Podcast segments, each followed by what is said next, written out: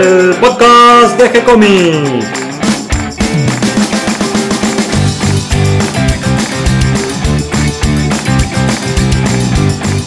Muy bienvenidos a un nuevo episodio de G-Comics, el podcast donde hablamos de todas las técnicas necesarias para realizar un cómic, cómo dibujar un manga y todo el conocimiento requerido para dibujar esa historieta que tenemos dando vuelta en la cabeza. Mi nombre es Gonzalo García y mi intención y la de todos los que hacemos G-Comics es colaborar con aquellos que estén interesados en avanzar en su formación como dibujante de cómics. Hoy con un martes un poco especial porque en vez de traer libros, en vez de hacer una entrevista, vamos a hablar de un evento muy importante para nosotros, por lo menos, ¿no es cierto? Sí. Que fue la segunda mitad de G-Comics. que realizamos el viernes, el lunes pasado. Y la voz que escuchan es la de Catalina García que me está acompañando. ¿Cómo estás, Cata? Bien, un poquito resfriada hoy. Así no que- se nota, no se nota. Y además, bueno, en algún momento te tenés que sonar la nariz. Sí, lo voy a Después lo censurar. editamos. voy a censurar esas partes. Sí, tuvimos la, la segunda meetup. Por suerte vino muchísima más gente que la que esperábamos. Cada vez un poquito más. De a poquito vamos sumando, de a De a poquito uno, vamos a sumando. ¿no? Como pasa con el sitio de gcomics.online, que de a Claro. poquito vamos sumando más gente que entra a leer, que va escuchando los podcasts. A veces nos escriben. a veces no se escriben. Y, y sí, y así de a poquito es esto, de ir sumando, de ir juntando la gente que, que está dando vueltas por el mundo con este tema de la historieta. Que, que somos muchos, somos muchos los que nos gusta, los que compartimos este amor por, por el- la literatura gráfica, como le dicen cuando le quieren dar jerarquía, pero que me gusta llamarla Cómics, historieta, manga. ¿no es cierto? Ayer sumamos una nueva página de nuestra serie Milena, el manga que dibuja Darío Talas, y hoy subimos otra página de D&D del maestro Alberto Saichan. Y así seguimos, ¿no? Mañana subimos mañana una vigía, vigía, después después el no. nodo, y bueno, alguna sorpresa, viernes, ¿no? alguna sorpresa tendremos para marzo con alguna nueva serie, algún one shot, algún episodio de algo que, Este mes vamos a sumar alguna. Eso seguro, eso se los prometemos. Pero vamos al tema de hoy, que era el tema de la segunda mitad de G-Comics.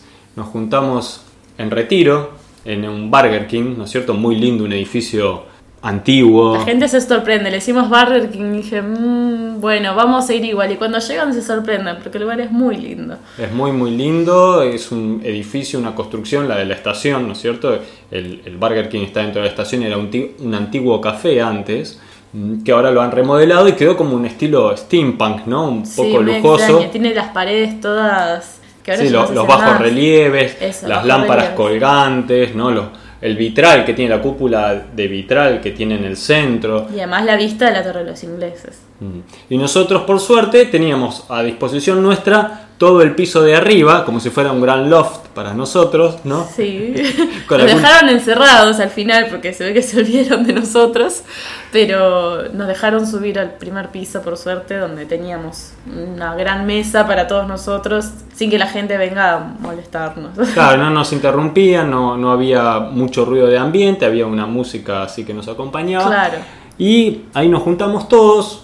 Llegó el maestro Robela, el gran Javier Robela, como invitado especial y compartimos un lindo momento entre Un todos. cafecito, un sanguchito. Compartiendo las historietas, los dibujos que fuimos haciendo este último mes, porque muchos ya habían venido a la primera mitad. Por ejemplo, vino Lucas Monge, mm, que la primera mitad le sirvió para juntar energía y trajo un montón de páginas Sí, nuevas, un montón de terminadas. dibujos trajo. Muy buena. una historia que tenía empezada y que ahora la, la continuó. Mucha energía y mucha alegría por el Javier lado. le destacó que había usado unas texturas que hace rato que no se ven.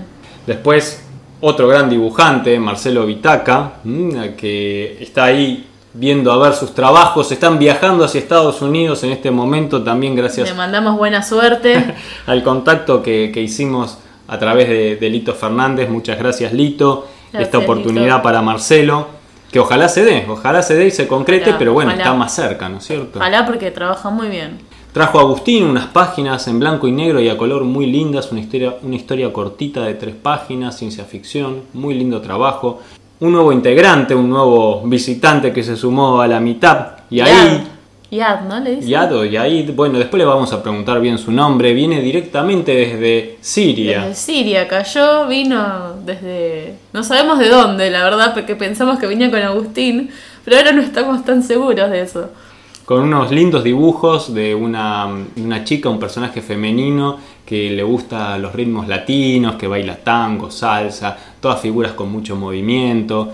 Nos sorprendió Fátima Fuentes, una chica muy silenciosa, tímida, parecía, ¿no? Y nos deslumbró ahí con una gran cantidad de, de historietas en estilo manga, una gran producción, incluso haciendo sus propios fanzines. El género de terror. Yendo a venderlos, todo producido por ella, sorprendente. Verdad, Impresionante, sí. Bueno, Era la ¿qué- primera vez que venía ella, ella no había venido la anterior. ¿Qué vamos a decir de Darío Talas, que nos trajo más páginas de Milena, ya se va convirtiendo en una superproducción? Vino Nico, Nico, Nico, Urich, que nos trajo algunas páginas del Vigía, páginas tipo splash, ilustraciones de superhéroes, y también nos trajo una historieta inconclusa, pero que es anterior al Vigía, de otro personaje de su creación en un estilo muy Superman. Muy similar, ¿no? Mm, sí, sí, lindo, lindo trabajo. Bueno, así, un poco cada uno fue trayendo. Después vino Alejandro Chávez, Sí, Alejandro Chávez que trajo unos dibujitos nuevos también. Había me, me gustó eso, que todos los que vinieron la vez anterior pudieron traer trabajos nuevos. También Eduardo, que se dedica a producir pósters. E impresiones grandes y que ahora se decidió meterse en el tema también del dibujo para empezar a producir sus propias ilustraciones para los pósters. Sí, así que se acercó también. Y bueno, no podemos dejar de nombrar a Pablo Yuskey, que trajo, está explorando nuevas técnicas y nos trajo un dibujo hecho en fibro fácil y, y pastel. Muy lindo. También tuvimos a nuestra más joven integrante del Meetup, que es Renata García, que con todavía 11 años vino por primera vez y estuvo ahí leyendo todas las historietas que trajo Javier, porque Javier generosamente se vino con un Con una valijita. una valija llena de, de historietas, ¿no? Y sacó ahí arriba de la mesa. Y Tiene una pudimos- increíble producción, la verdad. una increíble producción y además una increíble producción editada. Editada. También Florencia, a la que le cambiamos el nombre, por lo menos yo. Perdón, Florencia. Pero bueno, ya me lo aprendí y trajo sus ilustraciones muy lindas. Prometió que la próxima vez va a traer impresas también porque las trajo solo en digital y bueno, para compartir, para dar toda la vuelta por la mesa era un poco complicado con, con una Sí. tablet, ¿no? Además de que corría riesgo eh, la tablet. Y ahí llegaron nuestras preguntas para Javier, ¿no? Que nos contó un poco de su historia.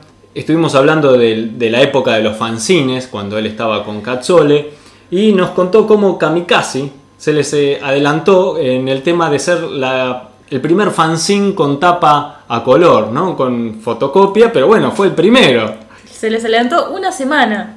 Después nos contó cómo con Cazzole llegaron a ser, creo que más de 20 números. 16 o 18, no llegaron Bueno, a 20. casi 20. Casi 20 y tenían una tirada de 2.000 ejemplares. Hacia lo último vendían 2.000 ejemplares, entonces la pregunta fue, pero ¿y qué pasó con Cazzole entonces? Bueno, ahí nos contó Javier, pero lo dejamos para que lo cuente él en alguna oportunidad. Sí le preguntamos cómo hizo para publicar en Spirou, la revista francesa, donde publicó durante creo que casi dos años Dante Elefante, una de sus series, una tira cómica de un elefante con muchas situaciones, gags mudos, muy lindo. Que su comienzo fue muy gracioso. Sí, porque él estaba trabajando en animación, nos contó, y todos los días eh, se tomaba una hora antes de empezar a trabajar, llegaba más temprano y se dedicaba a mandar mails a todas las editoriales que Lo que podía encontrar por internet. Y bueno, de la que le respondía, esa se la anotaba y seguía mandando. Y así finalmente un día, desde Spirou le dicen que sí, que, que les gusta su material, que, que si tenía... mandó una tira de Dante Elefante que él ya tenía hecha y eso les gustó. Claro, y le preguntaron, qué lindo, bueno, nos gustaría publicar esto, eh, ¿tenés más tiras de estas? Y él tenía hechas unas 3, 4 tiras. Y dijo, Exagerando. sí, por supuesto. Le pidieron 10. Y entonces le dijeron, ¿tenés 10? Sí, dijo, sí, que por supuesto no era cierto. y entonces le dijeron, bueno, mañana envíanoslas.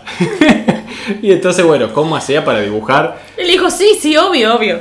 cómo hacía para dibujar todas esas tiras eh, para el día siguiente. Así que bueno, poniendo la excusa de que el escáner no le andaba, más que lo agarró el fin de semana, el lunes les mandó las 10 tiras de, de Dante Elefante y ahí empezó a publicar, ¿no? Qué, qué- qué linda experiencia y qué, qué buena historia.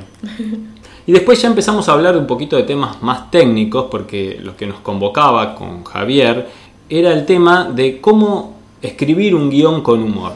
Y él nos contó que su técnica consiste en tener un principio y tener un final de la historia. Y una idea más o menos de por dónde va la historia. Pero toda la parte media de la historia, el desarrollo de la historia, él lo va armando a medida que va avanzando. Lleva una libretita donde va anotando todas sus ideas y si de golpe tiene algún diálogo que ya se le aparece así con claridad, bueno, ya lo escribe también. Pero de esta combinación de dibujos, diálogos, idas y vueltas, sabiendo siempre hacia dónde va porque él ya sabe el final de su historia, es como va construyendo el guion.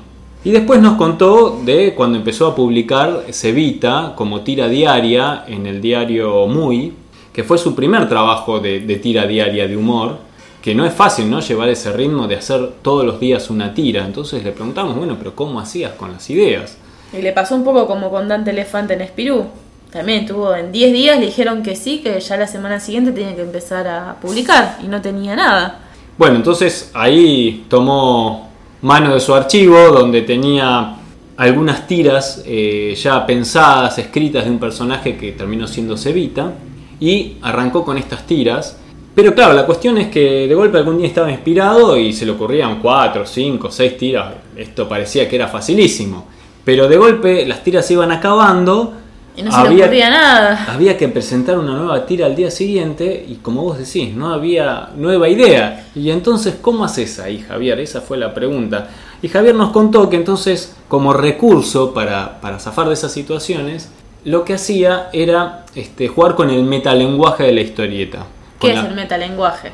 La forma de los cuadritos, las onomatopeyas, los diálogos, jugar con, con, este, con los signos, con los iconos, con las ideas conceptuales de la historieta. Así que bueno, eh, nos contó un poco de su secreto para escribir humor, que no siempre es humor para reír, sino que a veces es para reflexionar, y contó cómo él a veces eh, utiliza recursos de la actualidad para, para hacer su humor. Y bueno, a él lo que más le interesa en sus historias es contar algo. Este es un pequeño resumen de todo lo que hablamos. Estuvimos dos horas charlando. Un poco más, estuvimos hasta el día de la noche. divirtiéndonos y compartiendo sobre todo dibujos, experiencias, eh, todas cuestiones de este oficio, tanto de los que estamos ya hace mucho tiempo como los que están comenzando. Y en esta ida y vuelta ¿no? de experiencia, de, de ganas de hacer, es que nos enriquecemos todos. Y sobre todo la generosidad de Javier Robela de compartir estas dos horas y pico con nosotros, donde nos contó tanto secretos de su oficio como experiencias que a veces... Este, anécdotas. anécdotas de las lindas y de las difíciles también. porque eso es el dibujo, ¿no? Anécdotas simples, lindas y otras que, bueno, la pasas mal. Nosotros la pasamos muy bien, compartimos un lindo momento, compartimos dibujos y bueno, la idea es repetirlo nuevamente, así que a todos los que nos están oyendo, a todos los que comparten este podcast, los invitamos a la próxima Meetup que vamos a realizar en abril. Ya anunciaremos fecha, lugar, todo a través de la página web y del Facebook. Y con esta invitación damos por finalizado el episodio de hoy, que espero que les haya gustado y les haya resultado útil este pequeño resumen que hicimos de los que nos contó Javier. Y le damos la bienvenida a todos los que se sumaron al episodio de hoy. Gracias a todos los que nos comparten en sus redes sociales y ayudan a que cada vez seamos más. Recuerden que pueden escucharnos en iTunes y en iBox y que si les gustó el programa pueden darnos un me gusta, escribirnos una reseña, ponernos las estrellitas que nos merecemos. Pueden acercarnos sus sugerencias y propuestas a través del formulario de contacto de nuestro sitio web gcomics.online, donde pueden acercarnos, por ejemplo, si dan cursos o si hacen una, una juntada de dibujantes o si hay algún evento que tiene cosplay y venta de fanzines. Tenemos la pestaña de agendas donde publicamos esas cosas, así que estaría bueno. Nosotros tratamos de buscar, de, investigar a través de nuestras redes de conocidos, pero muchas veces no llegamos a, leer todo. Entonces estaría buenísimo que nos manden, así nosotros podemos difundirlo en, nuestra, en nuestro sitio web cursos, eventos, reuniones, todo lo que tengan que ver con la historieta, simplemente nos escriben el mail a través del formulario de contacto y nosotros lo compartimos. Incluso pueden adjuntar el flyer, lo que necesiten, que tenemos para adjuntar imágenes. Siempre les vamos a responder con alegría y continuaremos publicando nuevos episodios. Gracias y hasta la próxima. Gracias, Cata. Gracias.